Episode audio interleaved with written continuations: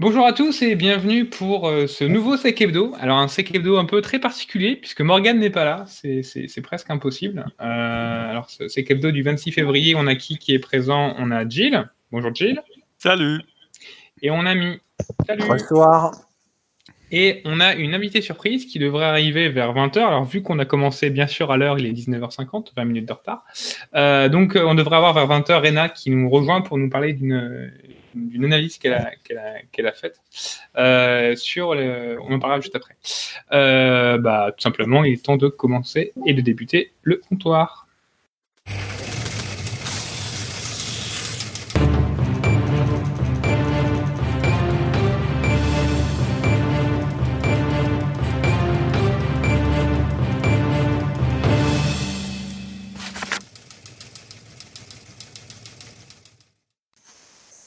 Ok. Donc euh, aujourd'hui, qu'est-ce qu'on aura comme sujet? Donc, on va parler de l'analyse qui a été faite sur les, gestionnaires de mots de passe. On va parler de la vulnérabilité WinRAR. Euh, on va parler euh, gentiment d'Altran et de quelques détails publics.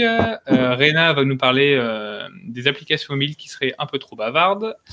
on va parler du reset GPS qui est prévu pour bientôt, de vulnérabilité Drupal, du passage à H2 sur les updates Windows et enfin, de la fameuse attaque DNS qui va provoquer la fin du monde. Donc, euh, bah, on, va, on va commencer tout simplement par la, par la première news. Euh, Mi, si tu veux commencer, limite, euh, sur la vulnérabilité WinRAR. Eh ben, allez. Alors, on va vous parler de la vulnérabilité WinRAR, qui est donc la CVE 2018-20250 c'est un bug euh, qui a été découvert en fait euh, dans WinRAR, mais exactement, c'est dans une librairie qu'inclut WinRAR. Ah, c'est dans une DLL du coup qui, qui l'inclut et qui gère un format très spécifique qui s'appelle ACE, qui date de très longtemps.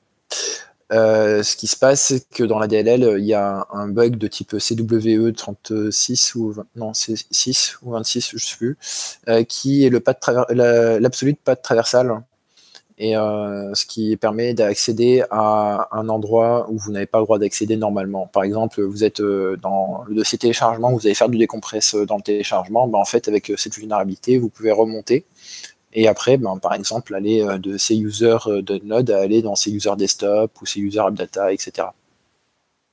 Donc c'est PAF. En fait, c'est PAF, c'est ça Quand tu dis pas de, pas de traversage, c'est PAF. Excuse-moi, je suis un peu enrhumé. Le chemin, d'accord. Oui, c'est ça. Euh, la vulnérabilité a été corrigée en version 5.70 bêta 2 exactement et pas bêta 1. Euh, ce qui euh, permet du coup d'avoir une mise à jour actuelle. en conseil pour ceux qui veulent corriger et qui veulent pas s'embêter, vous pouvez faire passer un script sur vos machines si vous n'avez pas besoin de gérer du format ACE et vous supprimez la DLL en question. Comme ça, vous n'avez pas de problème. Avec un point .exe aussi qui permet de loader les, cette DLL exactement. Euh, le deuxième point, bah, c'est euh, de bloquer euh, les rares et tout format d'archivage sur vos messageries security pour les mails. Là, vous allez vous amuser. Ouais, bon courage. Il y en a qui le font, hein. c'est une histoire d'appréciation de risque. Mhm. Et bah, le dernier, le plus simple, c'est de mettre à jour quand même. Enfin, le plus simple, non, pas le plus simple. Le, si vous voulez continuer... plus maintenable avec l'ensemble des fonctionnalités de ce logiciel. Non, non, justement, tu perds la fonctionnalité. Alors la décision de l'éditeur du coup par rapport à cette vulnérabilité, c'était de dropper euh, le support du format ACE. Donc euh, sur la nouvelle version, en fait, ils ont juste décidé de ne plus inclure la DLL euh, dans le logiciel. Euh, pour refaire un euh, petit écho sur euh, la vulnérabilité, il y a beaucoup de choses qui ont été dites, etc. moi, je trouve que pour l'instant, l'exploit est plutôt gentillé parce qu'il y a des possibilités dans. C'est quoi l'exploit en fait concrètement? Enfin, tu peux faire quoi avec ça? Les mecs ont fait quoi? En fait, ils ont fait un truc très simple. C'est pour l'instant, alors moi j'en ai vu trois dans, dans, la nature actuellement. le POC, il compte pas. Hein, il y a trois types d'exploits. Euh, j'en ai mis un en référence. Ouais, je le montre. Les données. Euh, celui-ci, il va vous permettre en fait de mettre ce que vous voulez, et puis après derrière, vous allez inscrire une DLL dans, euh, je vais pas dire bêtises, mais je crois que c'est c'est user, app data, roaming, Microsoft, Windows, start menu, startup, non start menu, programme, startup, et après vous mettez ce que vous voulez dedans. ce qui vous permet en fait de remonter le chemin. Alors qu'au départ, vous êtes en train de décompresser dans ces users le nom de download. Euh, ce qui est intéressant avec cette vulnérabilité, c'est que ça vous permet d'exécuter du code à distance. Ça veut dire qu'au redémarrage, vous allez faire exécuter euh, votre petit bidule euh, qui est soit dans Startup. Et pour l'instant, moi, je suis un peu déçu des, gens qui ont fait l'époque parce que je ne sais pas pourquoi ils n'ont pas encore utilisé, mais elle n'est pas bien détaillée de comment l'utiliser, mais il y a une petite option, enfin une possibilité euh, d'exploiter aussi, euh, et là les gens qui font de la vulnérabilité ils vont pas trop rigoler, c'est euh, le vecteur d'attaque SMB. Parce que comme vous pouvez remonter, ben, vous avez aussi la possibilité, avec cette DLL, ben, de pouvoir vous connecter directement avec des IP. Donc si vous voulez faire des trucs et que vous connaissez bien, on va dire, la cible, vous pouvez directement demander d'aller exécuter des choses comme ça. Euh, ce qu'ils ont fait pour l'instant, c'est juste euh, ils mettent quelque chose dans le startup, ils démarrent et puis euh, prochain, enfin ils démarrent, ils mettent quelque chose dans le startup et puis au prochain redémarrage de la machine, ça s'exécute. Ouais, bah, c'est un POC quoi. Enfin, c'est un exploit qui est montré et qui est, c'est pas du tout encore méchant. Oui. Après, il y a des gens qui ont fait des trucs déjà sympas, qui vont chercher des trucs pas forcément sympas ou ils déploient du ngRat moi, c'est le truc le hmm. plus alarmant que j'ai vu en, truc sympa. Après, euh, je commençais à jouer un petit peu en, regardant si je pouvais mettre euh, des trucs un peu plus méchants avec un script euh, qui, du coup, derrière va télécharger une espèce de charge et puis propague je la charge avec un mécanisme à la WannaCry. Hmm. Là, c'est un peu plus drôle. Mais ça vient de la charge en elle-même, du coup, c'est pas. Voilà. donc, patcher ou supprimer la DLL ou après euh, vous avez euh, d'autres moyens aussi euh, de détecter. Il y a dans la vie, alors je sais plus si c'est la vie originale ou si c'est un autre avis, je regarderai, je vous retrouverai, je mettrai dans les liens. Il y a deux séquences d'hexadécimales qui sont intéressantes à rechercher directement dans le, format HEX en hexa. Euh, et euh, ces liens, ils vont regarder s'il y a euh, une tentative d'exploitation, sur votre sur votre message dans l'archive, hein, exactement. Si vous prenez l'archive en point, point rare et que c'est un format SEO à l'intérieur, je ne vais pas dire de bêtises, je crois que c'est ça. dedans, si vous faites ça, et eh ben, la vulnérabilité telle qu'elle est exploitée dans l'époque actuelle, cette chaîne de caractères va vous permettre de choper le, plusieurs fois anti-slash euh, qui est euh, répété pour pouvoir remonter. Voilà, si vous avez euh, des questions. Non, non, mais c'est, c'est, assez intéressant. Sur WinRAR, c'est un peu une application qui est utilisée par quelques personnes. Ah bah ouais. Donc, non, mais il faut. Après, je sais pas a énormément de WinRAR avec la licence dans les parcs d'entreprise. oui, c'est vrai que ah, il y a, des gens qui payent la licence? D'accord. Ouais, je pense. Tu as laissé un zip souvent que tu vois passer, des trucs comme ça, mais tu sais que c'est WinRAR. C'est plus rare quand même maintenant. Voilà, c'est pour la blague. non mais voilà, mais bon, Apache n'a pas oublié. Euh, bon, ce qui est bien, c'est qu'ils ont déjà sorti un patch, etc. Quoi. Donc c'est cool. Ok. Euh, bon, on va enchaîner. Bah, je vais vous parler de, de, de Password Manager. Euh, enfin d'une étude en fait qui a été faite par euh, l'ISE. Donc l'ISE, qu'est-ce que c'est? L'ISE, c'est un, une société de, de sécurité qui a qui a décidé de faire. Donc ils font pas mal de, de, de papiers d'études un peu un peu longs. et ils ont décidé de faire le, le 19 février une, une étude et une analyse sur les gestionnaires de mots de passe. Donc concrètement, qu'est-ce que c'est un, gestionnaire de mots de passe? C'est un, euh, bah, un outil qui va vous permettre de centraliser tous vos mots de passe dans un seul et même euh, lieu. Euh, alors on dit pourquoi un seul et même lieu, c'est que bah, quand vous, allez créer par exemple un, mot de passe, vous êtes sur un site, etc., vous créez un mot de passe, au lieu de, mettre un mot, de passe simple pour vous en souvenir, vous mettez des mots de passe complexes qui peuvent être générés aléatoirement par, cet outil, et vous allez tout stocker en fait dans votre, dans votre gestionnaire de mots de passe qui lui est sécurisé euh, avec un, un, un, mot, un, mot, de passe, un mot de passe maître. Et, euh, et, et, ce, et, cette base de données de, vos mots de passe, et elle euh, est chiffrée avec différents algorithmes. donc ça peut être de l'argon, ça peut être de l'AES ADF, hein, plein de choses comme ça.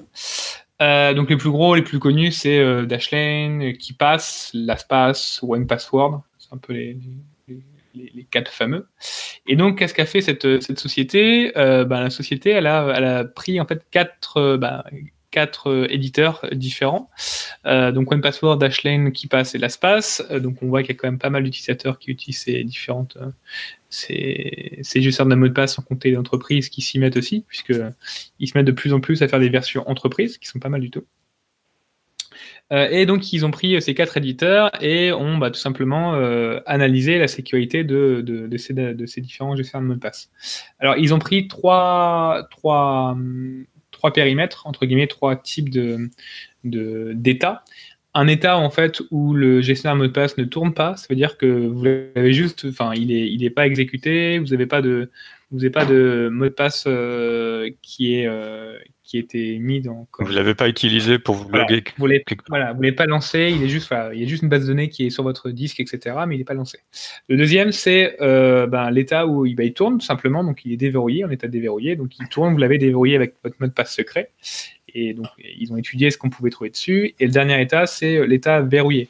Euh, concrètement, c'est quoi? C'est euh, vous avez utilisé votre, vous l'avez utilisé une fois, vous vous êtes déconnecté euh, vous l'avez loqué. Et, voilà. le but, c'est de voir ce qu'on peut trouver ou pas. Alors, euh, je mets déjà le tableau, je pense que ça sera déjà très bien. Donc, ouais, première chose qu'ils ont, qu'ils ont regardé sur la partie euh, euh état, qui, où le, les quatre gestionnaires de mots de passe, enfin les cinq, puisqu'ils ont pris One Password 4, qui est la version 4, One Password 7, euh, qui est la nouvelle version, mais vous allez voir rapidement que finalement la nouvelle version est, est moins sécurisée que la version 4. Euh, ils ont euh, donc voilà, ils sont rendus compte déjà, ils ont étudié les algorithmes de ces différents de ces différents gestionnaires de mots de passe, de ces bases de données qui sont chiffrées avec votre mot de passe route, votre mot de passe maître, et ils sont ils ont voilà, ils ont ils ont conclu que les différentes euh, algos de chiffrement, les itérations qui sont utilisées en font que voilà, il est les les mots de passe sont très difficile, enfin c'est très difficile de casser entre guillemets la base de données chiffrée sur votre sur votre poste. Donc première chose qui est, qui est très bien. Ensuite, ils ont pris euh, chaque gestionnaire de mot de passe. Je suis petit à bloquer là. Ok. Euh, chaque gestionnaire de mot de passe et euh, ils ont étudié donc les, la sécurité de ces derniers. En gros, ce qu'on se rend compte, c'est que la sécurité du mot de passe, enfin la sécurité des, des gestionnaires de mot de passe, elle est pas sur le chiffrement de ce dernier, mais plutôt au niveau de la gestion de la mémoire. je m'explique. Euh, en fait, on se rend compte que euh, avec, euh, avec différents, différents éditeurs, les mots de passe maîtres, par exemple, peuvent être présents en mémoire lorsqu'ils sont verrouillés. Ça veut dire que voilà, vous les avez utilisés une fois. en fait, le mot de passe maître que vous avez saisi est conservé dans la mémoire de, de, Windows. Donc oui, c'est, l'étude était faite sur Windows 10. Hein. Donc voilà, vous avez fait l'étude sur, vous êtes connecté, vous avez votre mot de passe, vous êtes déconnecté. Voilà, on se rend compte que qui passe par exemple euh, et, et, Dashlane par exemple euh, conservent euh, le mot de passe quand ils sont quand il, votre système est verrouillé. on a voilà, on se rend compte que beaucoup d'éditeurs comme OnePass, OnePassword conservent aussi ces mots de passe quand c'est déverrouillé. Un truc intéressant avec Dashlane qu'on observe, c'est que Dashlane, quand on décide de changer un, contenu d'un un des mots de passe qu'on a dans son dans son gestionnaire, euh, tous les mots de passe sont mis directement en mémoire. Donc, il est possible de pouvoir euh, récupérer la mémoire euh, si, si, si, entre guillemets, un poste est contaminé et donc quelqu'un récupère la mémoire directement. Donc, voilà. De toute façon, on va pas, je vais pas détailler chaque, chacun des, des, cinq, des, cinq, des cinq solutions. mais voilà, on se rend compte rapidement que bah, finalement, il ne faut pas se dire qu'on a un gestionnaire de mots de passe. C'est pour ça que mes, secrets sont, bien protégés. Euh, il, faut, tout simplement euh, prendre en compte que si la machine se fait, piéger tout simplement, eh ben, vous avez vos mots de passe euh, master ou vos mots de passe que vous avez copiés tout simplement par Windows qui pourront être, utilisés. Après, ça ne veut pas dire aussi qu'il ne faut pas utiliser le, gestionnaire de mot de passe. C'est, je sais plus qui qui disait, je crois que c'est Troyant, qui disait voilà, vaut mieux, vaut mieux utiliser un, un mot de passe que tout simplement un gestionnaire de mot de passe que plutôt euh, ne pas en avoir parce qu'un gestionnaire de mot de passe, mot de passe n'est peut-être pas parfait mais euh, au moins il fait il fait mieux que si on n'en avait pas Ouais, moi, ce que, ce que je retiens de leur analyse, là, parce que j'avais lu que les titres et euh, j'ai vu que c'était assez vite parti en vrille, euh, c'est globalement, il y a des améliorations à faire sur le nettoyage de la mémoire une fois que tu as utilisé ton mot de passe. Voilà. C'est ça. En gros, il y, a un des, il y en a un des, un des cinq, je sais plus lequel, qui, euh, je crois que c'est l'espace. L'espace, par exemple, dès que tu utilises, en fait, dès que écris un, tu copies un mot de passe, il va réécrire dessus. Euh, en mettant, je crois c'est euh, l'espace rocks, un truc comme ça. Voilà, il réécrit en fait dessus pour s'assurer que les mots de passe sont pas sont pas présents. Mais euh, mais bon, j'ai vu beaucoup entre guillemets d'articles ou de, tweets un peu en mode c'est la fin du monde et sinon les mots de passe ne fonctionnent plus, etc. Et tout. Enfin, on peut les pirater, non. Ah, c'est vraiment des cas très spécifiques. Quand les PC, quand toute la machine est compromise, voilà. Donc il y a, c'est, enfin, c'est mieux que rien, quoi, tout simplement. Euh, ok. Euh, ensuite, de quoi on parle d'Artran. Mais oui, on va parler d'Artran.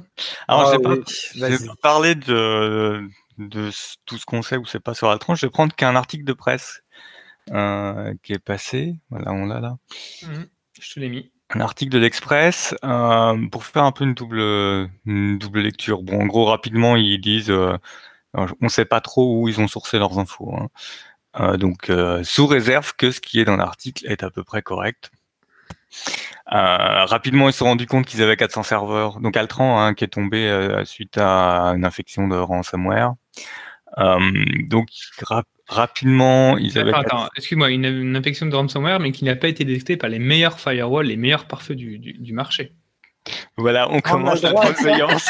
c'est bon. Ça y est, c'est parti. C'est parti. Euh, donc, euh, après, 400 serveurs. Euh, moi, ce qui m'a, ce qui est intéressant, c'est euh, la taille de la cellule de crise, parce que finalement, ils avaient quand même 150 personnes sur le pont. Bon, Altran, c'est grand. Hein. Ils esti on estime aujourd'hui, enfin la partie les journalistes estiment que euh, ça coûte au moins 20 millions d'euros leur affaire. Moi, je pense que ça va leur coûter beaucoup plus. Euh, mais on. sur, quoi, sur quoi ils se sont basés euh... Ben, tu sais pas, c'est un article de presse. T'as pas les sources de pourquoi, comment. Euh... Voilà. De, de leurs sources, ça, coûte, ça aurait au moins coûté 20 millions d'euros, dans lesquels on sait qu'il y a déjà un million de rançons. Euh, parce ouais, ils, ont payé. Ont c'est alors attention, c'est ce qui est écrit dans le dans, dans l'article, hein, c'est quand même au conditionnel. Mais, oui, mais s'ils ont vraiment payé 300 bitcoins. Je peux dire qu'il y a voilà. une info dans l'article qui est vraie. Je te dirai pas laquelle, mais de l'article, il y a des trucs que pas, pas beaucoup de personnes savent. Donc, euh... bah, moi, je peux t'en confirmer mais... plusieurs, mais tu veux quoi mais, mais, comme on reste que sur ce qui est écrit en prenant euh, toutes les voilà, précautions nécessaires, parce que bon, c'est public, donc on peut, on peut en parler. Euh, dans les impacts assez rapides, c'est quand même la perte de la téléphonie fixe. Parce qu'autant on se dit, bon, ouais, les serveurs, ils vont tomber, mais une entreprise sans téléphone, ça fonctionne nettement moins bien. Donc des fois, il y a juste un système. Hein, si vous faites vos analyses de risque, vous avez peut-être, vous êtes peut-être rapidement passé dessus, mais où sont vos serveurs de téléphonie? Parce que c'est si on vous fait tomber ça, euh, généralement, il y a beaucoup de gens qui n'ont pas de mobile. Bah, tu dis surtout la partie web, même la cloisonnement, etc. Enfin, je pense pas que le ransomware est, il est, le vecteur est venu sur la sur la partie euh, téléphonique. Enfin, qu'ils aient pu atteindre la, la, partie téléphonique, c'est que ça a dû aller. Euh, pas oui, c'est que ça a dû se propager pour oui, oui. Après, euh, je sais pas dans quel état est leur cloisonnement. Euh, tu sais, c'est pas parce que c'est un grand groupe que c'est cloisonné et bien ah, sécurisé. pas. Euh, J'en suis tout à fait confiant. Ah. Euh, j'ai bien aimé la traduction de qu'est-ce qu'un Active Directory? C'est le poste de commande informatique. Et euh, je trouve que c'est pas mal comme manière super, de. Hein ouais, c'est ouais. Bien, pour euh, faire comprendre que ben voilà, tu perds ton tu perds le contrôle de ton Active Directory parce qu'a priori c'est ce qui s'est passé, un attaquant a pris le contrôle de l'Active Directory. Euh, et... Attends, il, attends, il a pris le contrôle ou c'est un ransomware? J'ai pas compris. Toi. Alors en fait, il y a, y a quand même une euh, préparation de l'attaque par une attaque, donc on va considérer que c'est une attaque ciblée, et ensuite il y a une charge de rançon logiciel. Pas du phishing en mode filet de pêche, quoi. C'est vraiment du spear phishing, quoi. C'est précis, quoi. C'est visé. Non, ouais, non, mais c'est préparé. Je veux dire, pour compromettre l'AD avant, il y a quand même un passage mmh, et une mmh. préparation. Euh, mais j'ai. Les meilleurs firewalls n'ont pas détecté. Voilà, leurs meilleurs firewalls n'ont pas détecté. Euh, À un moment dans l'article, il y a une manière dont c'est formulé. Je ne sais pas si c'est le journaliste ou si ça trahit la pensée, mais quand on voit la gestion de crise d'Altran, où on a toujours plein de choses à dire hein, sur la gestion de crise, dans l'article, c'est marqué qu'il fallait rassurer ses partenaires. À la différence de, il aurait fallu sécuriser ses partenaires. Parce qu'Altran est connecté quand même à un certain nombre de réseaux de grandes entreprises françaises. Et euh, on aurait pu se dire, effectivement, si le mindset euh, du dans une situation de crise, c'est de rassurer ses partenaires plutôt que protéger ses partenaires, ça va, c'est pas la même euh, approche de, de l'incident de sécu. Alors, on ne sait pas hein, ce qui s'est passé au bord, vu que la cellule de crise a dit à tout le monde, vous communiquez pas, ce qui est tout à fait normal. Hein. Quand on déclenche la crise, on, la première chose qu'on dit aux gens, c'est vous parlez pas de ce qui se passe, il n'y a que la cellule de crise qui va communiquer. Mais en l'occurrence, elle n'a pas communiqué des masses. Hein. Mais euh, Oh, as eu... Je sais que tu as eu une communication. En... As eu... Quelques jours avant les trois, il y a eu l'information à certaines entreprises qu'il y avait un truc qui se passait. Euh, pour les clients, donc il y a une communication vers, vers l'extérieur pour les clients très spécifiques. Après, euh, tu communiquent comment vers, vers qui enfin, En fait, ils ont été obligés de communiquer parce que comme c'est une entreprise qui est cotée en bourse, ils sont obligés d'avertir les marchés euh, financiers dans ces cas-là. Tout simplement. D'accord. Voilà. Altran est coté, hein, pour ceux qui ne savaient pas. Et on attend les chiffres fin du mois, je crois. Oui. D'ailleurs, on va regarder s'il y a un million d'euros qui a disparu. non, mais en plus, c'est en période de préparation des chiffres. Donc, en période de closing, quand t'as pas de, quand t'as pas ton système financier, c'est le moindre jour que tu perds, enfin même la demi-journée que tu perds sur les systèmes en préparation de compte boursier, c'est assez catastrophique pour les équipes financières. Euh, qu'est-ce qu'on a d'autre euh, d'assez sympathique? Ah oui, ça parle d'un jour de congé imposé. Alors j'en profite parce que j'ai fait un peu de droit social euh, récemment. si jamais vous vous pointez un jour au boulot en France, hein, sous le droit français, droit du travail français, et qu'on vous dit bah non, il n'y a pas de boulot, faut que tu poses un jour de congé, vous dites non, mais je peux rentrer chez moi, par contre tu me payes parce que l'employeur est obligé de fournir du travail. Donc si quand vous vous pointez il n'y a pas de travail, ben, c'est pas grave, il vous paye et puis vous rentrez chez vous. ne, ne gaspillez pas vos jours de congé, quoi. Merci Gilles, je retiens. Ah d'accord, ils ont donc ils ont concrètement dit, euh, bah, voilà. Il y a des personnes qui ont été renvoyées chez elles, ouais, tout à fait. Toujours d'après l'article. Hein. Donc euh, après, il y aura peut-être un jour un démenti qui dit non, mais c'est n'importe quoi. Mais euh, après, ouais, il y a un peu de, de oui, ça utilise une souche de Ryuk qui est d'après CrowdStrike affiliée à la Russie. Bon, je pense que c'est très, c'est de très vastes conjectures. Euh, L'ANSI ayant été sur place, de toute manière, s'il y a un rapport, il est forcément confidentiel défense et donc on ne saura pas. Mais euh, ce sera intéressant si un jour on a Altran qui fait un débrief de, de sa gestion de crise. Je pense que ça pourrait être euh, très intéressant. Oui, moi, j'ai, enfin, les, rumeurs qu'on entend dans le milieu, c'est que l'ANSI n'a pas été euh, dépêché dès le début. Hein. C'est oui. certaines entreprises qui ont demandé en disant là ça commence à puer, on n'a pas, enfin, on n'a pas trop d'infos et l'ANSI s'est dit bon, il y a peut-être un truc plus gros que voilà. Ouais, les mêmes rumeurs, je confirme. A, priori, même dans l'article, ça transparaît. Hein, ils disent euh, ah bon, alors d'abord, ils ont appelé euh, à l'aide, mais à l'aide chez des consultants euh, qui, bon, qui font de la sécu, la, la réponse à incident, mais à l'aide. Et, et après, ils se sont dit mince, va falloir faire un dépôt de plainte. Mince, parce que pour les assurances, c'est obligatoire. Hein. Euh, mince, et puis à un moment, ils sont peut-être vus aussi que le, le l'ampleur de l'attaque pouvait les, dépasser. Alors l'inquiétude, c'est par rapport aux, clients d'Altran, qui sont donc de grandes entreprises, dont EDF, dont euh, il doit y avoir SNCF, Orange, enfin voilà. Euh, il y a euh, de la manière dont c'est écrit dans l'article potentiellement un impact sur des clients qui sont OIV. Alors, je voulais juste rappeler que un client, il peut être OIV, mais un client OIV, il a un système d'information vitale et puis un système d'information mmh. normal. Donc c'est pas parce que euh, une partie du réseau du système d'information normal est potentiellement touchée, euh, enfin contaminée, que ça va toucher la partie SIV.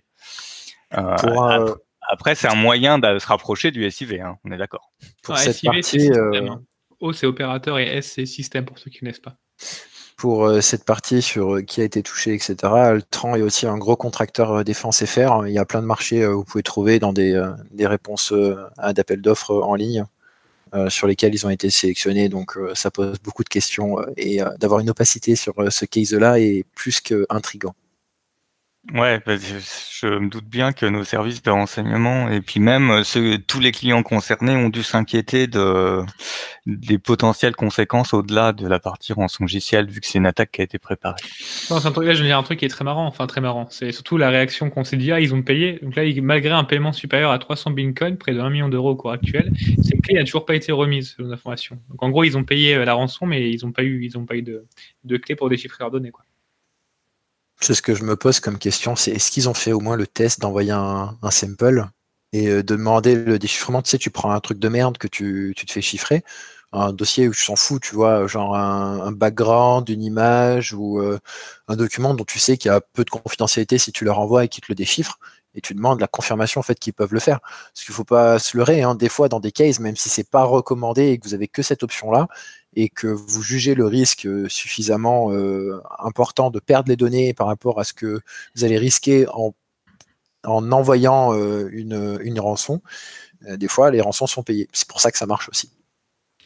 Ok, et bon, ben, au moins c'est intéressant de voir ce que Caltron est. Alors, déjà, intéressant, c'est que l'Express a fait quand même un article, une double page, quoi. Enfin, c'est quand même intéressant qui est. Bah, ça, veut dire que ça fait du bruit, c'est bien. Après, moi, ce qui, me dérange dans la gestion de la crise, c'est que tu es obligé d'attendre un article de presse pour comprendre à peu près ce qui a pu se passer. Euh, ça me pense, c'est, enfin, c'est toujours été comme ça. Enfin, tu vois, rien que si c'est l'ANSI, tu vois, enfin, euh, et on a déjà eu des affaires avec l'ANSI. L'ANSI euh, te ne veut jamais que tu veut, jamais que tu communiques, quoi. Donc, je pense aussi c'est l'ANSI qui a dit ah non, vous communiquez pas, on traite déjà l'incident, on veut pas qu'il y ait de choses, etc. Mais après, je pense qu'il y aura un retour d'expérience. Le minimum, déjà le plus important, c'est d'expliquer, surtout, enfin, de pas communiquer publiquement comme on pourrait faire, mais plutôt de communiquer directement avec tes partenaires ou tes. Ça, c'est pas possible. C'est pas possible dans leur cas ils sont, comme je disais tout à l'heure, ils sont inscrits sur les, bourses et les bourses, euh, du coup, tu es obligé de communiquer sur des types d'incidents comme ça. C'est obligatoire légalement. Ok. Alors, bah justement, en parlant de communication. Ah euh, alors honnêtement, franchement, je trouvais que la communication de l'Altran était, assez bonne jusqu'à leur Ah, jusqu'au dernier, jusqu'au deuxième communiqué. Jusqu'au deuxième communiqué, parce que c'était assez simple, etc. Et tout. Et euh, voilà, c'est le problème qu'on a. Voilà, c'est je pense que la phrase qui vous a un peu tous marqué, c'est, euh, je cite, hein, comme confirmé par l'Agence nationale de la sécurité des systèmes d'information, l'ANSI. Donc, euh, c'est l'ANSI qui aurait confirmé ça. Donc, euh, bon, ce programme est un virus cryptolocker utilisant un code inédit, indétectable par des meilleurs pare-feux et mécanismes de défense informatique. Il can inciter la création d'un nouveau protocole de restauration spécifique par un fournisseur mondial de services. Ah, il y, a, a, beaucoup de choses en fait qui sont dites où on sent que c'est un peu la com qui a voulu mettre une grosse couche pour assurer entre guillemets les investisseurs, etc. malheureusement, ça casse un peu le, le truc, je trouve. Enfin, je sais pas ce que vous pensé, mais bon. Ouais, d'autant qu'aujourd'hui, les investisseurs, euh, enfin, ceux qui suivent le cours d'Altran, c'est des gens qui sont conseillés. Hmm. Donc, je suis, je suis, assez dubitatif sur la manière de, de, formuler parce que eux, de toute façon, ils prennent le communiqué, ils filent à leur conseil et le conseil, il dit Ouais, attends, je vais appeler un informaticien qui va me dire ce que ça veut dire. Ça pue, ça pue pas. Et puis le mec, il va dire Ça, bah ouais, ils avaient des mesures de sécurité qui se sont fait contourner, point.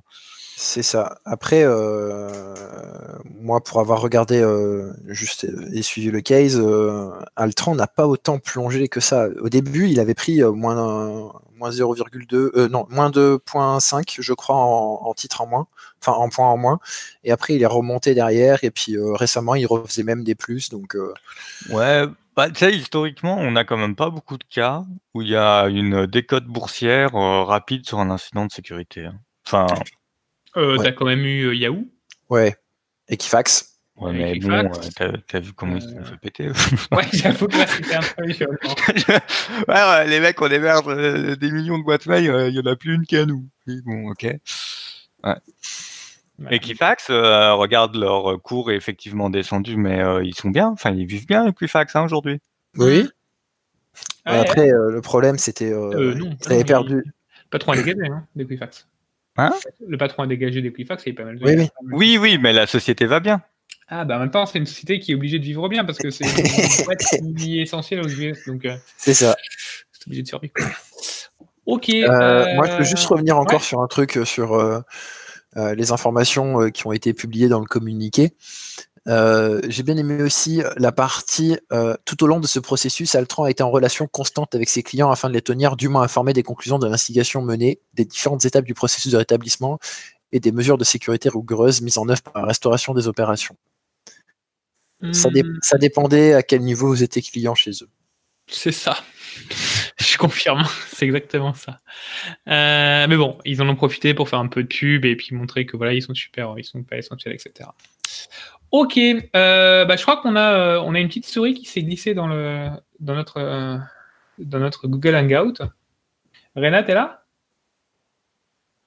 A coupé son micro. Ouais, Rena a coupé son micro. Ah. ah, elle est là. Notre écrivaine préférée. Oh non. Comment tu vas? Je suis balade. Ah, bah t'es malade. Bienvenue au club. On essaiera de comprendre si tu parles comme ça. C'est ça, on peut éternuer dans les tuyaux, comme ça tout le monde euh, sera content, et puis voilà. Euh, ouais, alors Rena, j'ai découvert un, Je pense que c'est un article sur quoi tu as, bossé, vu que tu nous expliqueras un peu, à peu près sur euh, les applications mobiles utilisant Facebook et une analyse qui a été faite à la base par Wall Street, mais tu étais un peu plus loin. Tu peux nous raconter un peu ce que tu as, as fait et ce que tu as trouvé? Yes. Euh, alors déjà, merci pour l'invitation. Bah, euh, je tiens à préciser le sacrifice que je fais parce qu'il y a un poulet qui m'attend et que oh je suis avec vous. Voilà. Voilà. Euh, ça, c'est fait. Donc, plus sérieusement, en fait, l'article dont tu parles est en fait paru ce vendredi au Wall Street Journal. Et donc, il retrace justement la, la collecte qui est faite de données euh, caractères personnels divers et variés de la part de certaines applications. Bon, ça, vu que la plupart du temps, ce sont les gens qui donnent ces données-là, ça surprend personne. Ce qui est un peu plus surpris, c'est que euh, sans que, enfin, à l'insu du plein gré euh, des personnes concernées, et sans qu'elles en soient informées, euh, ces données-là sont également transmises à Facebook en bonne et due forme, généralement dès qu'elles sont, euh, dès qu'elles sont collectées.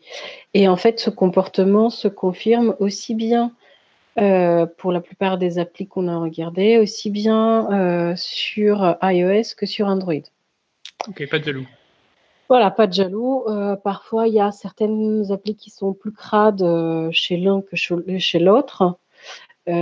Euh, et inversement, mais voilà, on va dire tout le monde est plus ou moins logé à la même enseigne, notamment Facebook qui collecte des choses euh, bah, qui pour lui ça lui fait du bien, mais je, après on a pour le coup que très peu de visibilité, voire aucune, sur ce qui est en effet derrière. Et euh, donc voilà, du coup, euh, bah, en fait, ce qu'on a écrit, c'est donc on a travaillé là-dessus avec euh, mes copains copines de jeu, donc qui sont mes associés dans, dans, dans notre boîte, qui en fait qui faisons beaucoup d'analyses de IoT et appli mobile. Defensive Lab, c'est ça? Je ne connaissais pas du tout. Ouais. C'est nouveau? Bah écoute, ça vient de sortir. D'accord. voilà. Non mais c'est quelque chose qu'on a qu'on a eu en gestation euh, pendant pendant pas mal de temps. Euh, c'est la minute pub, hein, voilà. Euh, voilà, on a eu ça en gestation pendant pas mal de temps. Euh, on a commencé à par s'amuser à des IoT, des choses comme ça. Euh, et en fait, à un moment donné, on s'est dit, bah tiens, en fait, ce serait pas bête du tout euh, de, en fait, de faire une boîte qui fait ce genre d'analyse parce que c'est un créneau qui est très particulier et ça nous éclate. Donc, euh, bah, on s'est dit, bah ok, pourquoi pas se lever le matin et faire des trucs qui nous éclatent. Ok. Bah, et gagner un peu de sous aussi parce que bah en fait le poulet il ne pas tout seul quoi. payé son poulet grâce un peu grâce à Facebook. Voilà, et donc du coup, bah, pourquoi pas aussi gagner des sous grâce à Facebook, mmh. même si lui, pour le coup, il en gagne peut-être un peu moins, mais bon, ça va pas lui faire du mal euh, vu les, les sous en, jeu. Donc pour revenir. Euh, ouais, par rapport à tes données, comment ça marche comment concrètement? Parce que tu dis Facebook, c'est l'application de tierce, etc. En fait, euh, en fait, n'importe qui, hein, notamment côté Android, à Google Play, n'importe qui peut mettre une appli sur le Play Store.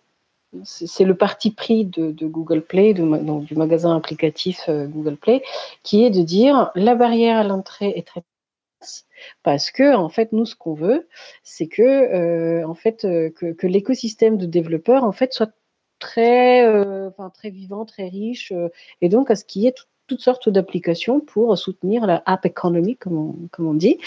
Euh, et donc, en fait, la barrière à l'entrée, elle, est très, elle est très basse. Donc, euh, moi, je peux faire une appli euh, avec mes compétences en programmation dont, que vous ne voulez pas voir. et je peux la mettre sur le store et elle aura des utilisateurs.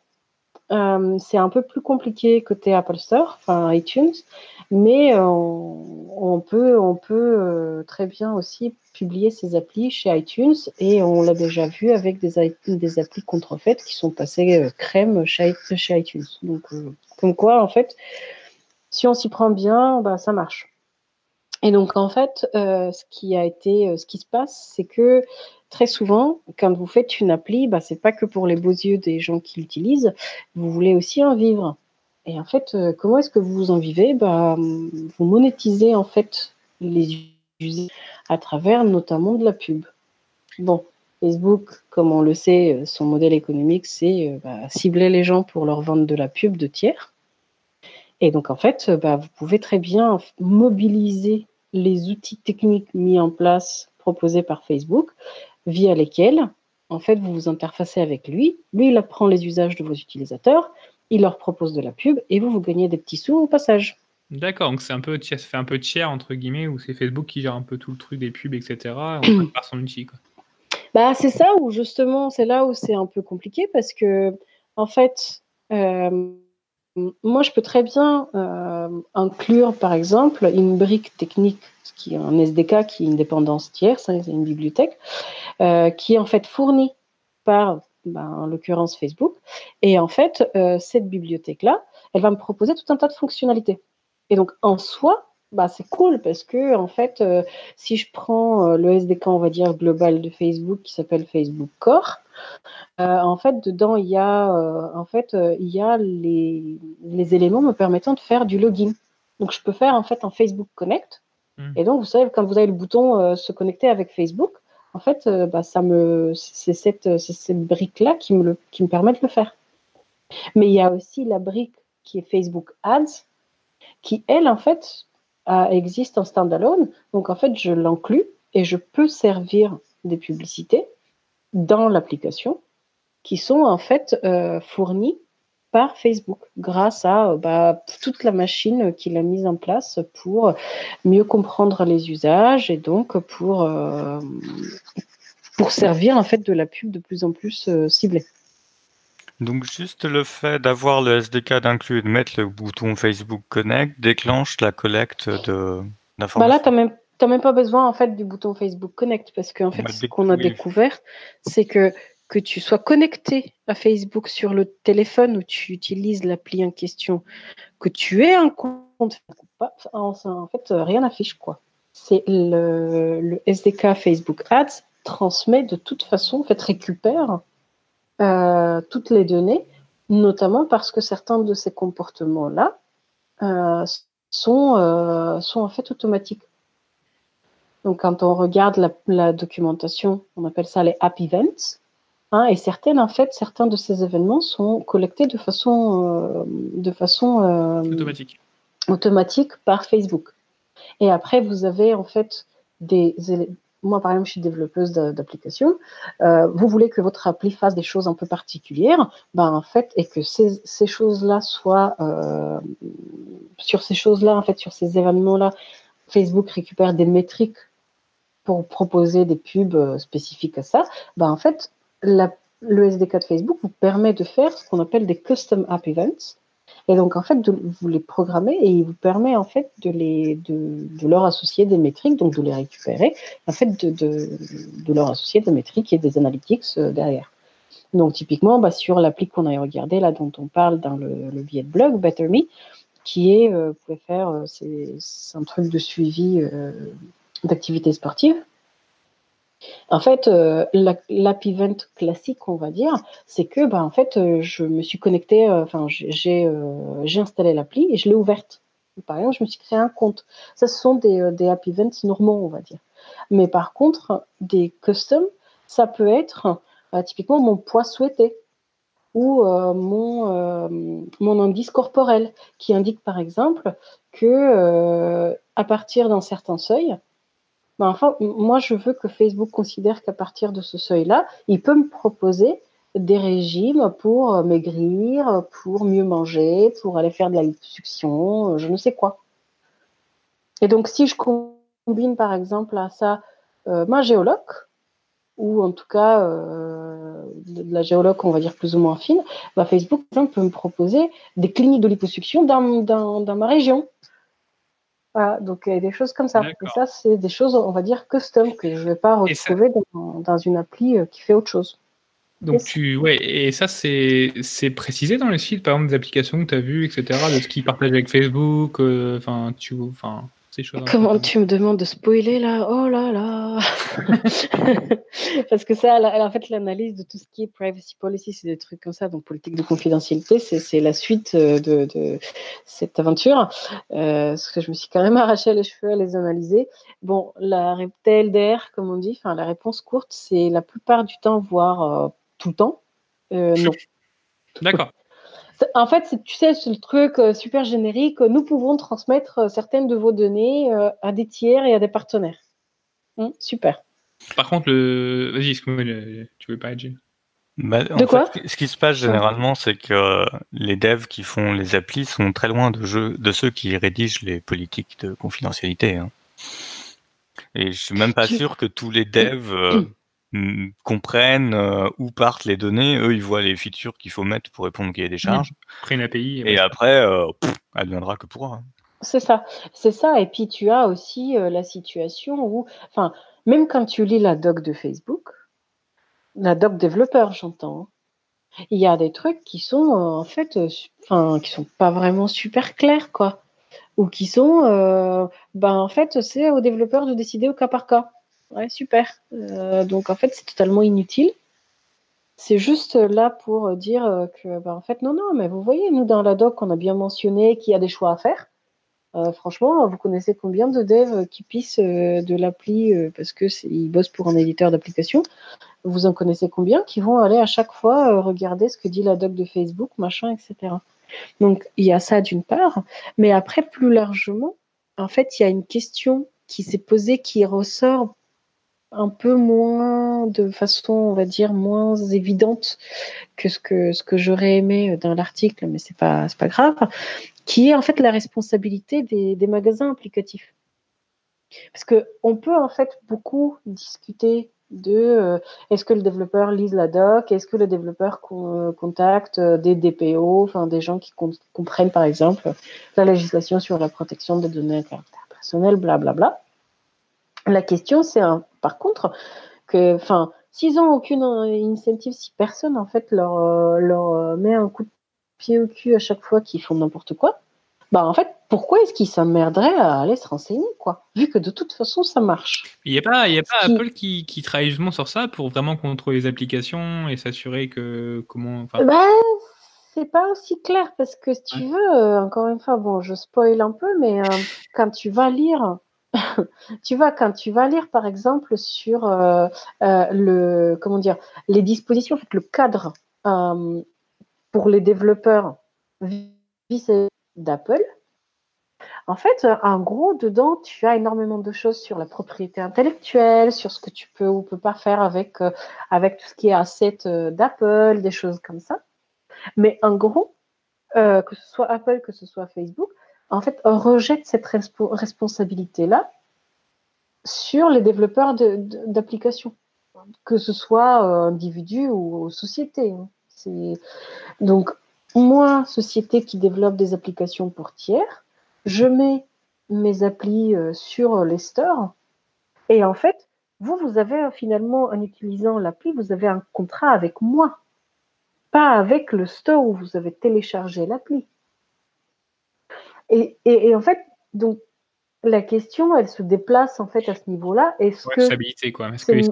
C'est leur responsabilité. De voilà. Est-ce qu'on veut en fait C'est un peu le même sujet qu'avec Amazon et la sécurisation des espaces S3. À chaque fois, on disait c'est euh, telle entreprise qui a laissé des données non sécurisées sur S3, alors que si la couverture presse avait été systématiquement Amazon laisse des configurations par défaut où ses, ses clients se font avoir. Ça n'aurait pas eu le même. Euh, ah, après, après euh, ce qui est bah, par rapport au moins ce qui peut être différent de ces magasins d'Android d'Apple, AWS, enfin Amazon, a, quand même pris le sujet assez rapidement. C'est-à-dire que quand ça commence à vraiment sortir, ils ont foutu une, fonctionnalité supplémentaire sur AWS pour automatiquement détecter et nous alerter quand tu as du S3 qui, avait, qui, qui est sur du sur l'IP public. Quoi.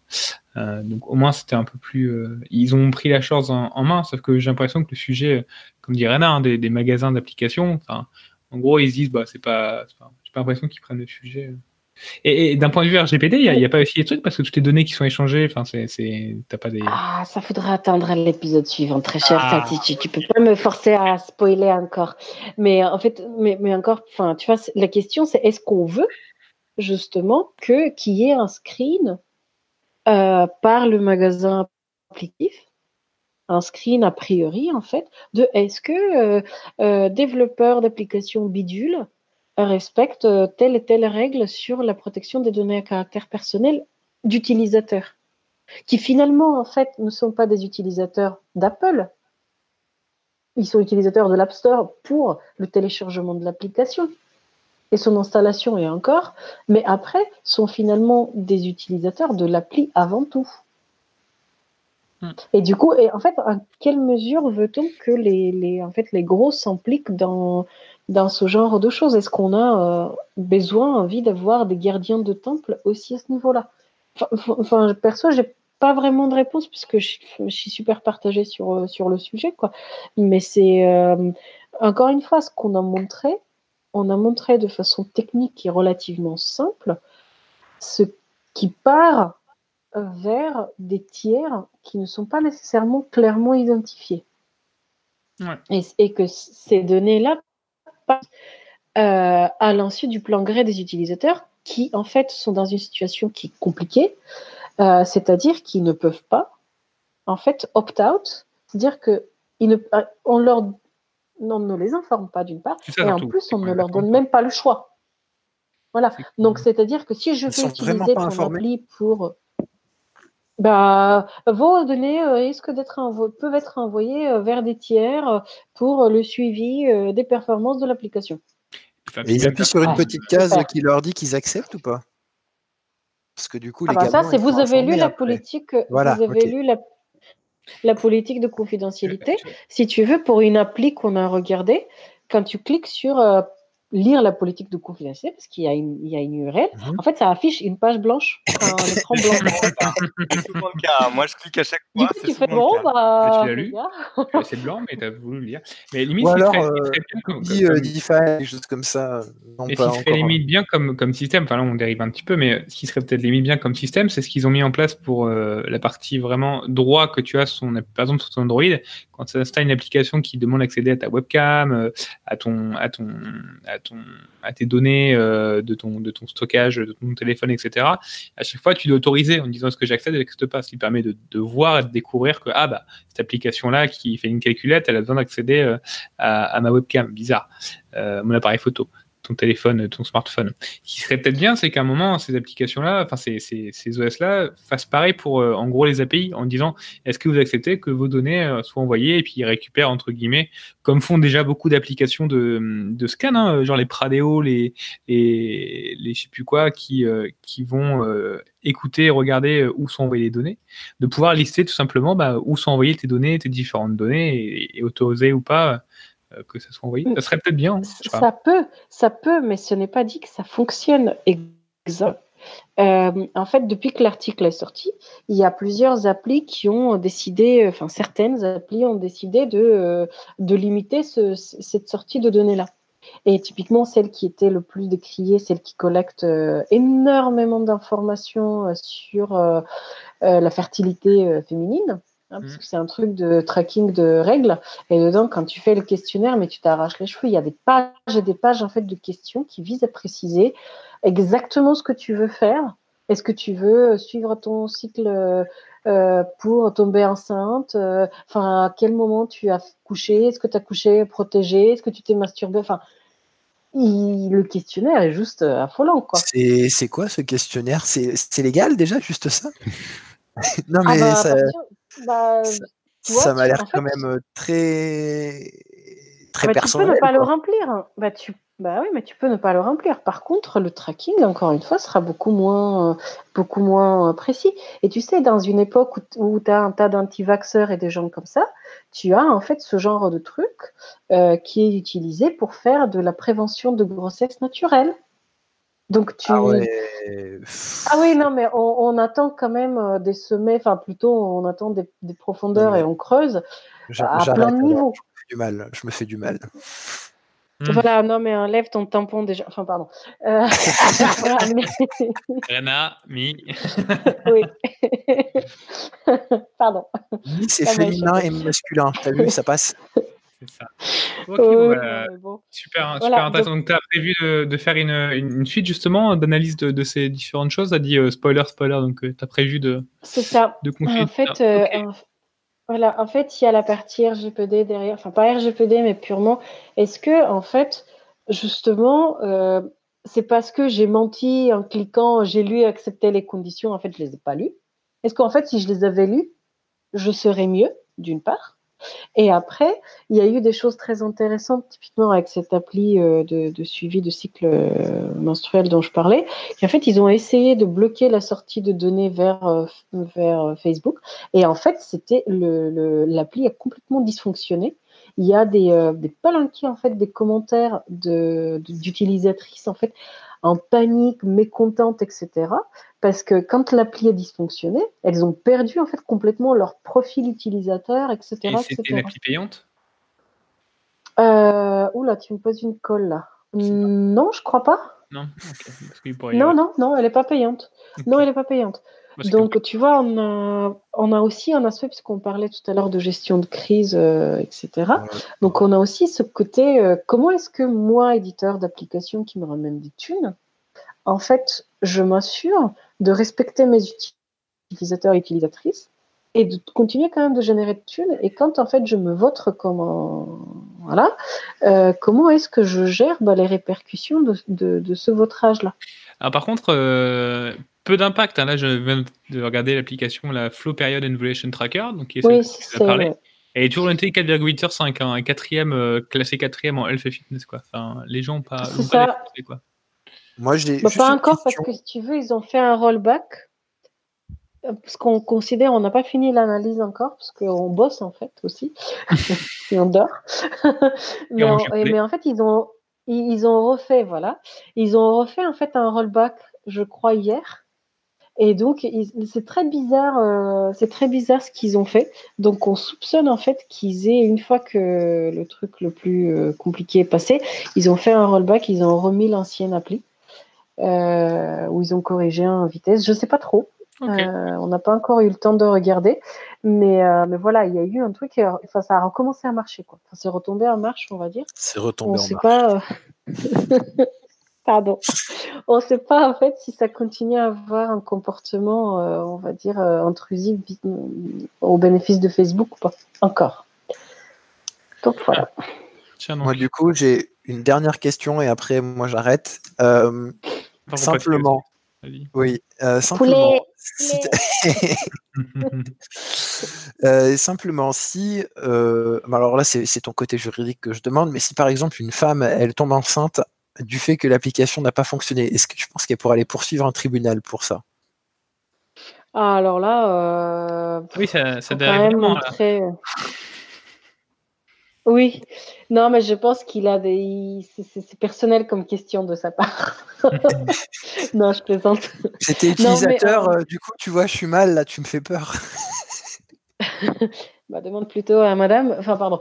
Euh, hum, il faudrait-il encore, si tu veux, je suis pas convaincue que ça se plaide, euh, parce que en fait, si tu veux, il faudra vraiment que tu arrives à prouver euh, que c'est l'appli qui t'est induite en erreur ou machin, etc. Et encore, et encore. Mais ça, ça fait partie des questions qui vont commencer à arriver. Typiquement, bon, vous savez, vous connaissez un peu, vous savez que, que non, mais que surtout, je parle aussi très souvent de IoT, enfin d'objets connectés, et ce genre de choses en fait, un impact réel qui en fait porte préjudice réel, euh, genre physique, à un utilisateur, une utilisatrice. C'est le genre de truc en fait qui va pas du tout tarder à arriver Et c'est à ce moment-là qu'on verra s'il y a une jurisprudence, on verra en fait ce qui se passera actuellement. Ce qu'on voit, ce sont des potentialités mhm. qu'on n'arrive pas complètement à démontrer.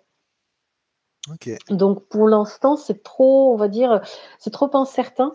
Il y a trop de choses qui feraient que ça pouvait se passer comme ça, euh, qui, qui en fait font que ce genre de choses ne tiendrait pas. Ok. Euh, bah, pour, pour, info, pour, info, là, euh, ils disent concrètement qu'ils ont supprimé le SDK de Facebook le 23 février 2019. Donc, comme tu disais, ils ont bien enlevé le truc. Quoi. Ok, euh, bah, merci beaucoup pour euh, toute cette analyse. Euh, bah, de toute façon, pour avoir la suite, n'hésitez pas franchement à aller sur defensive-la.agency et puis s'abonner à, la newsletter au moins pour avoir la suite. quoi. Et puis, bah, tu peux rester si tu veux ou tu peux partir manger ton poulet, comme tu veux. Poulet Je peux comprendre. Désolé, hein, mais mon choix là est vite fait. non, non, je comprends, bah, t'inquiète. merci encore à vous. De rien. À plus. Bon appétit à toi. À plus. Bye. Salut.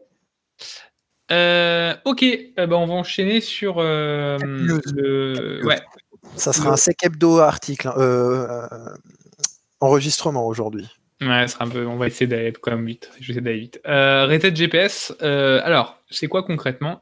En fait, le, 6 avril 2019, c'est une date assez importante pour une partie de nos, nos GPS. Alors, concrètement, le GPS, déjà, une première question peut-être basique, mais ça fonctionne comment réellement un GPS que vous, On vous explique ça pour que vous compreniez. Euh, le principe de fonctionnement du, GPS, c'est de mesurer la distance entre des satellites en orbite et un récepteur. Donc, en gros, les satellites émettent des ondes électromagnétiques qui se mhm. déplacent à la vitesse de la lumière, et c'est la mesure du temps de parcours de ces ondes entre donc les satellites et le récepteur qui permet de calculer la distance. Donc, le récepteur reçoit des signaux de plein de satellites et ces signaux sont triangulés et ils déterminent ta position. Et il calcule, en fait, en calculant, c'est vraiment une chose importante, le décalage entre chaque signal par rapport à son horloge. Et en fait, dans l'algorithme de conversion qui est utilisé, donc euh, de conversion du temps GPS à UTC, qui, est, euh, qui est l'unité de référence là-bas, euh, ils utilisent des semaines. Donc il y, a, les semaines, des jours, etc. Et les semaines sont codées sur 10 bits. Donc concrètement, c'est de 0 à 1023, donc 1024 semaines. Et ce qui s'est passé, c'est que donc, le GPS a été lancé la première fois euh, le, le 6 janvier 1980 et donc, 1024 semaines après, il a été reseté le 21, le 21 août 1999. En 99, concrètement, le GPS était très peu utilisé, euh, et c'était pas encore extrêmement précis, donc c'était très peu démocratisé. Et le projet reset, des semaines, donc de cette, cette partie euh, codée sur 10 bits, est prévu le 6 avril 2019, donc dans euh, quelques, enfin, dans 2-3 mois, deux, trois mois à peu près.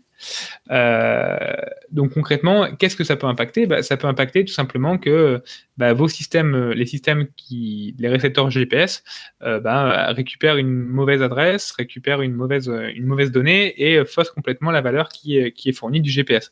Donc de pouvoir décaler euh, bah, des positions, de pouvoir. Le GPS est utilisé pour plein de trucs, pour le NTP, pour énormément de trucs. Quoi. Euh, pour exemple, euh, le, l'ISA, donc c'est l'European Aviation Safety Agency, a écrit en fait une note spécifique pour une note spécifique sur le GPS Week Rollover, donc en expliquant ce qu'il fallait faire, attention. le secteur énergétique entre, a aussi écrit un, document sur bah, comment gérer en fait ces choses-là. Donc c'est un vrai sujet. Euh, donc concrètement, comment ça se passait? Alors, pour les systèmes de GPS se basant sur la dernière spec, donc qui est euh, l'IC 200, euh, qui était émise après 2010, en fait, le problème ne devrait pas s'appliquer car concrètement, ils ont fait évoluer le, standard et ils ont émis la date sur 13 bits. Donc 13 bits, c'est 8290 possibilités, donc c'est 160 ans. En 60 ans, dans 160 ans, on a le temps d'utiliser autre chose. Quoi. Euh, le GPS, je pense qu'il sera peut-être plus, euh, il sera plus utilisé.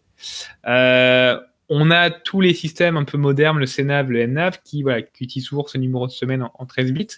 Donc voilà, ça sera, ça sera, il n'y aura pas de problème. Le problème qui va arriver, c'est plutôt pour les anciens systèmes GPS qui sont soit n'ont pas été mis à jour en, après 2010, donc concrètement tout ce qui tourne.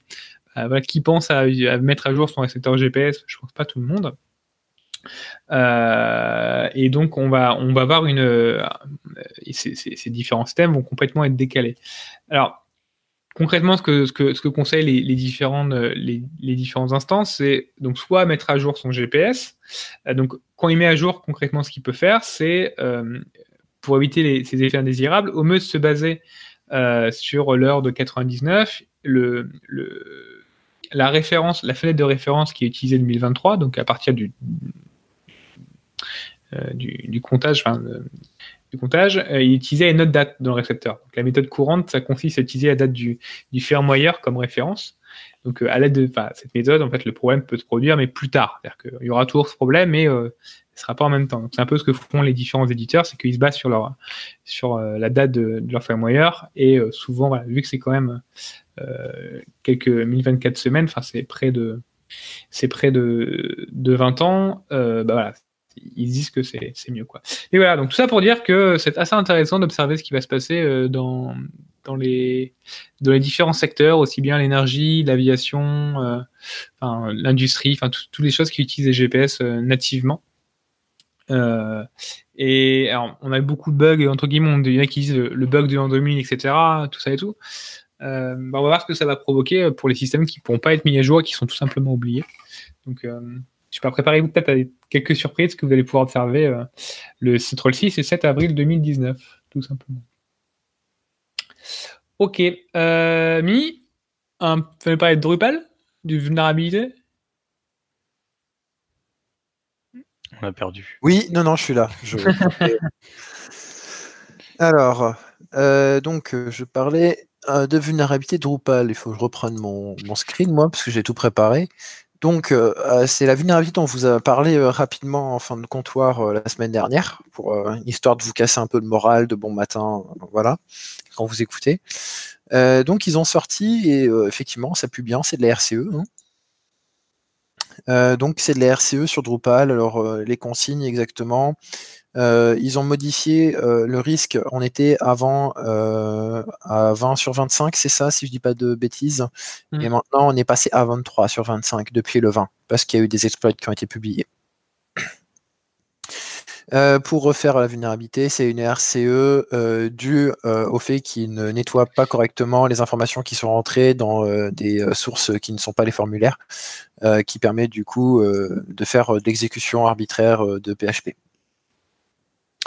Euh, ce que vous avez à faire, si vous êtes sur euh, la branche Drupal 8.6.x, euh, vous devez updater jusqu'à 8.6.10. Si vous utilisez la branche Drupal 8.5.x, ben, vous allez sur la branche 8.5 jusqu'à la version 11. surtout, il y a par contre un truc qui est intéressant, c'est qu'il n'y a pas de mise à jour de core pour Drupal 7, mais il y a des Drupal contributés de modules qui sont concernés. Euh, par la mise à jour, et même pour le 8 aussi, hein, vous avez des, modules Drupal à mettre à jour, et si vous faites la mise à jour du corps, ça suffira pas, il faut aussi faire la mise à jour des modules. Donc euh, n'oubliez pas les petits modules euh, qui sont à mettre à jour. au niveau des exploits, eh ben, c'est un peu la fête à neuneux. Il y a des mecs qui scannent depuis samedi midi, un peu comme des gros sacs, hein, de partout. Hein. Donc il y a Grey Noise qui a sorti quelques infos. Il y a aussi des chercheurs indépendants sur, sur Internet. Et puis il y a quelques programmes il y a du exploit DB, il y a du GitHub, euh, ça tourne un peu. Et euh, honnêtement, euh, les trucs, c'est pour soit derrière récupérer et d'effacer la page en disant qu'ils vous ont fait ça, jusqu'à des mecs qui vont installer un peu des saloperies de web shell dessus. Parce que sinon, c'est pas drôle. donc, bah, les conseils, patcher, vous faites les mises à jour, il y a des snorts qui sont sortis euh, aujourd'hui. Il y a des modules Drupal, euh, Drupal euh, Tenable qui sont disponibles pour la détection. Il y a du Qualys, il y a Suricata aussi, je crois, qui est sorti. Et euh, il y avait un autre mécanisme de détection, euh, je l'avais noté, je ne l'ai plus. Euh, non, je ne le retrouve pas. Enfin bref, updater ou faites en sorte de contenir. Et ça scanne bien, bien comme des sacs depuis samedi. Donc si vous êtes vulnérable, que vous n'étiez pas au courant qu'il y avait cette vulnérabilité, ben, commencez peut-être à regarder si vous n'êtes pas fait exploiter. Voilà, c'est la minute plombage d'ambiance. Maintenant, nous allons passer à quelque chose de ah, Ouais, c'est comme tous les mois, j'ai encore raconté la même chose. Il faut pas Windows Update. vous, RGPD euh, Non, là, c'est vraiment Windows Update. Faites attention parce que euh, donc pour à partir de c'est quoi de juin, de juillet? À partir de juillet, pour que les patchs Windows descendent, il faudra que les clients Windows Update supportent les protocoles SHA-2, enfin la signature SHA-2 des updates Microsoft. Microsoft commence à faire de la com dessus avec une roadmap de quand est-ce qu'ils vont sortir les patchs pour les versions de WSUS déjà, si vous avez des serveurs dans des versions enfin, anciennes, euh, ils vont euh, mettre des patchs pour que WSUS déjà lui-même supporte la signature. Et puis après, vos PC Windows 7. C'est surtout sur Windows 7 hein, qu'il va y avoir un impact. Euh, donc, faites juste attention. Hein, d'habitude, dans les suivis de patch, on a assez souvent des admins qui disent ouais, mais on a 98%, c'est bien. Euh, si vous restez à 98% jusqu'à juillet, ben, il y a des PC qui prendront plus leurs updates euh, du tout à partir de juillet s'ils sont en Windows 7. Euh, les autres postes auxquels il faut faire gaffe, c'est les postes qui sont isolés où vous passez les updates tous les 36 du mois qui sont pas liés à WSUS généralement. Euh, vous avez du Windows 7 à droite à gauche et euh, vous limitez un peu la capacité de ces OS à communiquer.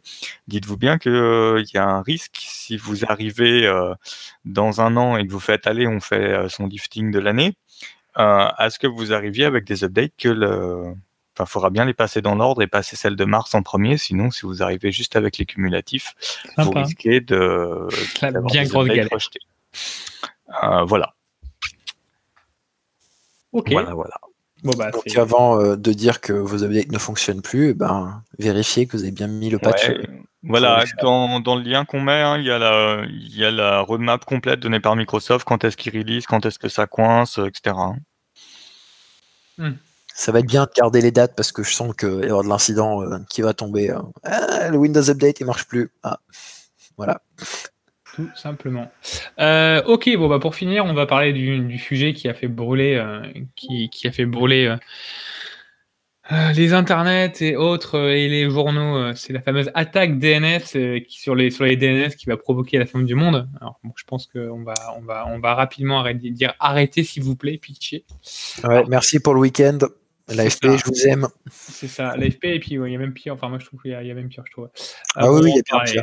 Euh, donc, concrètement, qu'est-ce qui s'est passé? C'est que euh, l'AFP, en l'AFP a sorti un, une, news, en fait, en, euh, disant, en, disant concrètement que les une, une, attaque en fait mondiale serait, serait en train de s'arriver sur les DNS qui pourrait impacter qui pourrait impacter l'Internet mondial, etc., ce qui était repris par tous les journaux et qui était de plus en plus amplifié. On arrive vraiment à la fin en mode euh, c'est la fin du monde. Euh, tous les serveurs DNS sont, euh, enfin tous les serveurs. Donc les serveurs DNS, c'est ce qui permet de traduire une adresse comme google.fr entre guillemets en, une, adresse d'un serveur ou d'une machine physique. voilà, et ça serait attaqué. Donc voilà, donc on pourrait plus aller sur Internet, etc. Donc c'est parti totalement en vrille. Alors qu'en fait, euh, bah, c'est tout simplement, euh, c'est un article qui date déjà de, 2018 euh, où on, nous prévenait, enfin non, c'est un début de janvier 2019, c'est FireEye qui disait qu'il y avait une vague de DNS hijacking. Donc DNS hijacking concrètement, qu'est-ce que c'est? C'est, on remplace des adresses de serveurs autorisés par des adresses de machines contrôlées par les attaquants. Quand vous faites une adresse, par exemple, sur google.fr, je fais un exemple tout à fait vague, mais au lieu d'aller sur le google.fr, euh, sur les serveurs de Google, vous allez sur les serveurs d'un attaquant euh, qui simulerait google.fr. Ça permettrait de faire quoi? Bah, Tout simplement tout ce que vous écrivez, tous vos euh, logins, mots de passe, etc. ben, l'attaquant pourrait les récupérer puisque vous êtes directement sur son serveur. Donc, n'importe quel, les, a une, y a des certificats qui sont présents, bah, on peut quand même, entre guillemets, bah, vu que c'est lui qui s'occupe de la partie sécurité on pourrait, on pourrait faire beaucoup de choses. C'est ce qu'on appelle du DNS hijacking. La news, en fait, qui était vraiment, qui était amenée par, par FireEye, euh, c'est dire voilà, qu'en ce moment, on a des campagnes de hijacking euh, de, DNS qui sont, qui sont en cours et qui sont de plus en plus présents. Euh, et alors déjà, Talos en avait parlé en, novembre 2018, en disant que bah, c'était de plus en plus présent. Les DNS étaient hijackés. Euh, mais c'est tout. Et concrètement, comment c'était hijacké? Tout simplement, en fait, ils expliquaient que tout simplement les, les logins et mots de passe étaient, euh, étaient facilement disponibles. Les gens avaient réussi à, à, à casser les, les, accès au registraire pour pouvoir euh, ben, configurer ces différentes DNS. Et donc, bah, les, les, la modification, enfin l'attaque a été faite bah, tout simplement parce que les credentials n'étaient pas sécurisés, il n'y avait pas de double authentification, il n'y avait pas de MFA, etc. Et, tout. et c'est tout simplement ça. Et donc c'était pas une attaque entre guillemets qui va, qui était juste une attaque classique d'accès à des systèmes qui sont qui sont qui sont sensibles et donc les, les des credential suite, etc. Des pirates utilisent et peuvent accéder. Donc c'est un peu sur ça. Euh, et, et, voilà déjà. Donc, première chose, on va se calmer. Et le deuxième, c'est le DNSSEC. Enfin, moi, je vais faire un petit message perso. S'il vous plaît, les sociétés de conseil, arrêtez de m'envoyer des mails depuis, euh, depuis vendredi pour ça. Ça commence à être assez chiant. En gros, voilà, le, le, le, le en fait, donc le, le, patron en fait, de ces noms de domaine, en a profité pour dire voilà, DNSSEC, c'est un, protocole qui permet tout simplement de, sécuriser en fait les, les, DNS. On en a déjà parlé dans un épisode. Euh, donc, qu'il faut déployer, etc., mais qu'il faut déployer dans le temps, c'est un, vrai projet, etc. Sauf que là, concrètement, on voit tous les, on voit beaucoup de sociétés de conseil qui nous contactent en disant attention, si vous n'avez pas de DNSSEC, euh, vous êtes, vous êtes, vous êtes, vous allez vous faire pirater, euh, c'est extrêmement une attaque euh, globale, etc. Et tout. Voilà, on a passé énormément de temps concrètement ce week-end à un peu calmer bah, les, différents, les, différents métiers, etc., qui étaient en mode qu'est-ce qui se passe, comment on fait, pourquoi nous on fait rien, on n'est pas protégé? Alors qu'on dit bah c'est pas qu'on fait rien, c'est que bah, si on a mis une attaque, des accès en MFA, si on a un projet de déploiement des NSSEC. Il n'y a rien de plus à faire. Donc on a réussi à les calmer, sauf qu'en fait on a eu un petit bonus, c'est qu'on a eu Mounir Majoubi, euh, le ministre du numérique, qui, ah, moi j'ai littéralement ça, ça que j'ai, moi ça m'a tué. Je, me suis occupé concrètement de calmer, euh, de calmer euh, les différentes personnes chez moi, c'est calme, et puis il va me voir en disant, ouais, mais attends, Mounir Majoubi il a dit qu'il y avait une attaque, une attaque mondiale en ce moment, et il dit quoi concrètement? J'ai halluciné. Il a dit, il a confirmé ce lundi matin l'attaque de l'annuaire central de l'Internet. C'est ça. Ils peuvent récupérer vos données, ils peuvent l'utiliser pour se reconnecter pour prendre de l'argent. Dans... C'était partout en disant il y a une attaque en ce moment globale, il y a une, en disant c'est voilà, il a rajouté un coup et moi là je, je me suis retapé à des gens qui m'ont fait non mais voilà. T'as eu des mentis euh, depuis? J'ai pas suivi. Moi j'ai pas vu moi. Hein. Non. Euh, pour euh, revenir sur, euh, sur ça, il y a effectivement beaucoup de sociétés de conseil qui, qui targetent pour ça.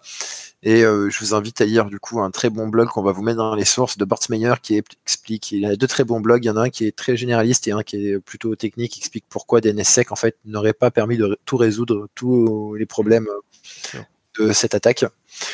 Donc je vous les conseille à lire et puis s'il vous plaît ça, c'est si on a des journalistes qui nous écoutent. Euh, BFM TV, AFP, euh, vérifiez avant de balancer ça à nos ciseaux. Merci.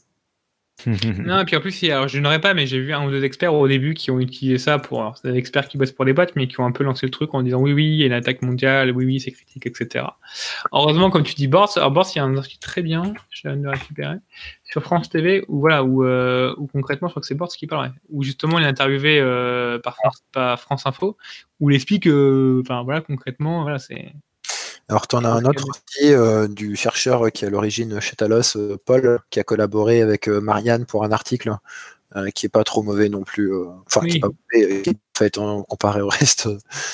Mais ouais, ça. Alors, voilà, je ne veux pas être méchant, mais s'il vous plaît, faites un travail de fond au niveau de la vérification. Technique. Non, mais voilà. Après, on peut comprendre que voilà, il y a le stress, etc. Il faut savoir quoi, quoi dire, etc. Enfin, comprendre au niveau des entreprises, en dire qu'ils stressent parce qu'il y a tout le monde qui va les voir, mais oui les journalistes sont un peu truc. Donc voilà, donc bah, vous pourrez lire si vous voulez les, les différents euh, euh, publications de, de l'ICANN euh, et qui dit que voilà que progressivement voilà il va plus en plus d'attaques en ce moment etc et que ils en profitent pour dire bah, bah les, préconisations qui viennent voilà c'est changer mon mot de passe mettez une petite mot de passe mettez du MFA accédez pas aux routes enfin un truc classique quoi mais bon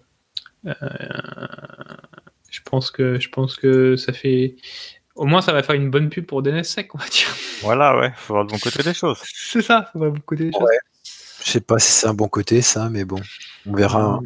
Non, mais, par contre DNSSEC c'est extrêmement bien, c'est mais ça se fait pas en 5 minutes quoi. Ah bah non, c'est un vrai projet, hein, c'est du long. C'est un vrai projet. Donc voilà, euh, bon bah je pense qu'il est temps de, de, fermer le comptoir. Vous avez quelque chose à bah dire avant de... la semaine. De quoi? J'ai une découverte de la semaine. Ah, t'as une ah découverte de la semaine? Ah, bidon, vas-y. Tu l'as pas eu euh... ah, Vas-y, fais-nous la découverte. On va découvrir en même temps que nous. avec toi, C'est de ma faute.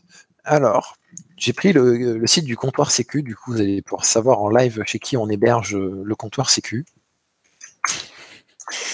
C'est un outil qui va vous permettre, vous soumettez en fait euh, une URL de phishing et il va vous créer un case référence. Il va vous créer euh, avec une date, original URL, effective URL.